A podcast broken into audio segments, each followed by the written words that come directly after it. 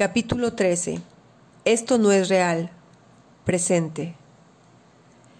Después de tomarme casi toda la botella de vino tinto y de observar de manera continua aquel libro que seguía en el piso, justo donde lo dejé caer, decidí que, que lo mejor para mi estado mental sería deshacerme del libro. Así que fui a mi cuarto por una toalla de baño, lo envolví en ella y me subí a la bicicleta, colocándolo en la canastilla. Me dirigí justo a un camino que me llevaba al bosque, y ya adentrándome en él, busqué algún lugar donde lo pudiera dejar sin que nadie más lo encontrara.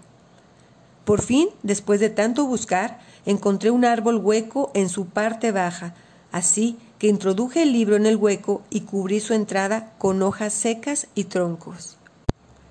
Salí lo más rápido que pude del sendero boscoso y a pesar de que los nervios los traía de punta desde que envolviese el libro, me sentía ya más relajada.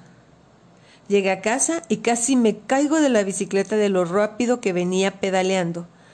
Dejé botada la bicicleta en la entrada, cosa que nunca hago, pero los nervios volvieron a mí, y lo único que quería era estar resguardada en casa. Entré a casa, cerré de golpe la puerta, y cuando me senté a cuando me senté para recuperar un poco el aliento, no podía creer lo que mis ojos estaban viendo. El libro, dije en voz alta y grité, como cuando en la película de terror sale el monstruo o el demonio. No, esto no puede estar pasando, esto no es real.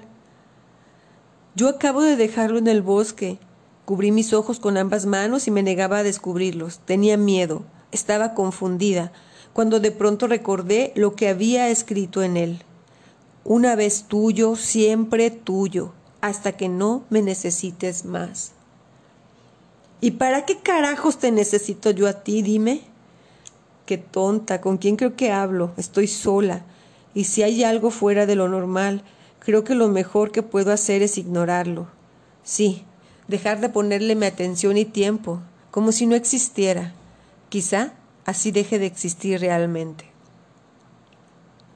Me convencí a mí misma de actuar de esta forma y tratar de ignorar que este libro estaba ahí, a unos pasos de mí, en el librero.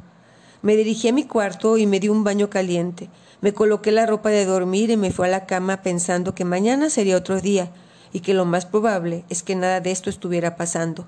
Pese a todo lo vivido logré conciliar pronto el sueño.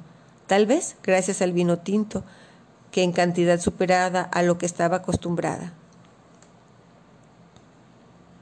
El timbre de la alarma sonó, pero en esta ocasión realmente me asustó. Salté de la cama con el corazón a galope y empapada en sudor. Me tranquilicé un poco y comencé a recordar todo lo ocurrido el día de ayer. También venía a mí episodios de los sueños que tuve. Eran algo confusos, pero me esforcé por recordar y poco a poco algunas imágenes llegaban a mi cabeza. Un hombre me saludaba de mano. Era increíblemente apuesto. No hay manera de describirlo. Pareciera un dios, de esos que vemos en las películas, un Zeus, un Tritón, un ángel, de gran estatura. Cuerpo musculoso, a pesar de estar vestido. Se lograba apreciar ese tipo de musculatura, de musculatura casi de un guerrero cabello largo a los hombros, pómulos prominentes y mandíbula cuadrada pero con demasiada elegancia. Sus labios eran perfectos, hechos realmente para darle el sello final a esa hermosa cara, y sus ojos, lo más hermoso que jamás había visto, oscuros con pequeñas motas color plata. Al verlos me sentí confundida, porque al igual que me daban paz, había un fuego en ellos que llegaba a aterrar. De pronto pronuncié en voz alta algo que solo pensaba. Qué hermoso eres. Él sonrió, pero su sonrisa me dio miedo. Se me heló la piel al verlo sonreír. Nací hermoso, pero tengo la facultad de convertirme en lo más terrorífico que pueda existir. Puedo ser tu mejor sueño o tu peor pesadilla. Recuerdo que al saludarme dijo sentirse contento de estar de vuelta y algo más, pero no logro recordar.